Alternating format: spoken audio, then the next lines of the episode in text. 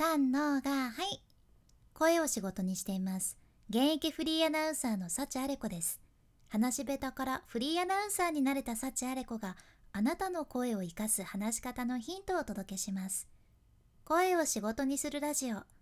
1年間の無料メール講座。池早メルマガの提供でお送りします。今日は心理学で読み取る人に好かれる話し方についてお伝えしますね。まず人に好印象を与える話し方ってどんなものだと思いますか？明るい声とか相手に合わせたスピードとかトーンとかね分かりやすい話し方とかいろいろあると思うんやけどその好印象を与える話し方の一つとして相手が不快に思う部分を見極めるっていうことも大切なんです。これは察するっていうところにもつながってくるんやけど例えばさあなたが「ねえねえ家族のことを聞かせてくださいよ」って相手に言ってさで相手がめちゃめちゃ嫌な顔しとるのに 絶対聞かせてくださいよ家族のことを話さないと帰らないですからねとか言ったらさもうこれ嫌われる方向まっしぐらやんね。間違いないですよね。あとまあ、例えばその初対面の相手があなたのことをすごい警戒しとるのにもかかわらずいきなりさあなたが相手に「絶対今から俺とフォークダンス踊ろう」とかさ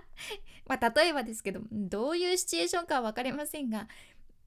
これもまずいですよね 嫌われる話し方になってしまいます。まあ、とにかく相手がちょっとマイナスの印象を抱いてるのに気づかずにプッシュプッシュし続けることほど嫌われる話し方ってないっちゃんね。恐ろしいんです。やけん相手のちょっとマイナスな印象を抱いてるなっていうサインを見逃さないでください。このサインをしっかり見極めるのって大事なんです。じゃあそのサインって何なんですか？っていうことやね。それがねキャプテンアメリカなんですよ。キャプテンアメリカご存知ですか？これはマーベルのヒーローの一人なんやけどその彼の特徴としてはねシールドを持ってることなんです。シールドって盾やんね。身を守るための道具盾ですよ。マンホールみたいなやつですけれども。人は自分の身を守る時盾を持つんです。そうなんです。もうこれはねもちろん今聞いてくださっとるあなたも同じで私も同じで嫌いなものとか嫌いな人からのけぞったり遠ざかったりするのが無理な時ってあるやん、まあ、例えばあなたが嫌いな上司と話しとってそのね上司にも分かりやすいようにのけぞるとか無理や できる人もおるかもしれんけど「おはよう」って上司に言われてうわ上司だと思って遠くにバーって走ってって遠くから「おはようございます」ってそんなんするのも無理やん そういう風にまあのけぞったり遠ざかったりすると相手に失礼に当たる場合ってあるよね。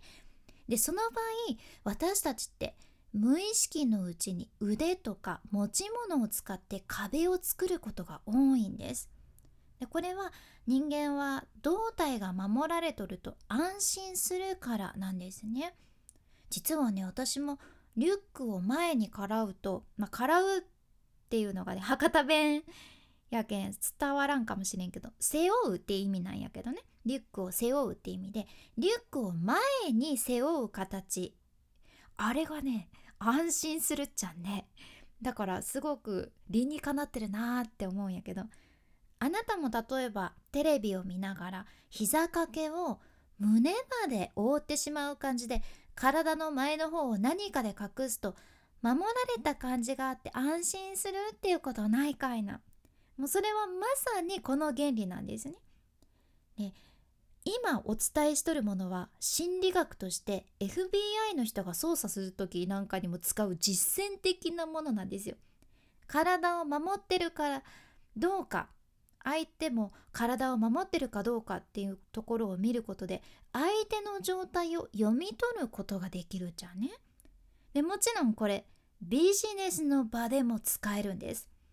例えば会話中に相手が急に腕を組むのはこれ不快感を表してることが多いんですよね。やけんそれを確認したらあ今の話題が相手にとって不愉快なのかもしれんなって思うこともありますしあもっと信頼関係を築く必要があるなって予測できたりでするんですよ。あと実はビジネスマンはねスーツを着てらっしゃる人も多いけど気まずい相手と話をする前ねいきなりスチャってもうキャプテンアメリカみたいにシールドそのさ盾をバーって出すわけにはいかんけんビジネスマンはどうするのかというと急に上着のボタンを締め出すっていうことがあるじゃんね。でその人と話が終わるとすぐにボタンを外すんですよ。不思議やんね本当に。まあ、もちろん上着のボタンを閉めるのが必ずしも不快感を表してるっていうのは限らんけど気まずい時にするアクションの一つなんですね。それからあと例えばね他にも女子学生がノートを胸の前に抱えてるのとか見たことないかいな思い出せば私もよく別のクラスの人と混ざって勉強する授業の時とかね胸の前で教科書とか抱えてたなーって思うんやけどこれがまさにだんだん慣れてきたりその知らない人が減ってきたりすると安心感が増してノートを脇に抱えるようになるんですね。でテストとかがある日はね男子学生まで胸を隠す抱え方する人が増えるっていうこともあるんですよ。これテストめちゃめちゃ不安なのが伝わってきますよね。そういうこともちゃんと出てるんですね。やけん実際にあなたが胸の部分を守ってる人を見かけたらそれは不安とか不快を示してるって思って大丈夫です。でこれは好かれる話し方をするために2通り生かすことができるんやけど1つ目は例えば会話中に相手がそうやって胸の部分を守ってるような仕草を見せてきたらあこれ以上不快な話をしてはいけないなって悟ることができますね。で2つ目としては会話をしてない人が実際に胸の部分を覆っていたりしたらそれを察して不安を一緒に突き止めてあげればその人を助けてあげることもできるんですよ。これすごく便利やんね。やけん相手のサインをぜひ見逃さずにあなたの話し方に活かしてみてください。今回の学びとしては胸の部分を守っている人は不安とか不快を示しているっていうことですね。でそのサインを見かけたら1つ目、まあ、会話中だったらそれ以上不快な話はしないっていうことやねそして2つ目何か胸の部分を守ってるような人が近くにいたら不安なことが何かあるのか声かけしてみるっていうのも一つです。是非参考にされてみてください。今日みたいなあなたの話し方をアップデートする内容や仕事先で話したら一目置かれる海外の最新情報これからもシェアしていくけん聞き逃さないようにフォロー無料のサブスク登録のボタンも今のうちにポチッと忘れずに押しておいてください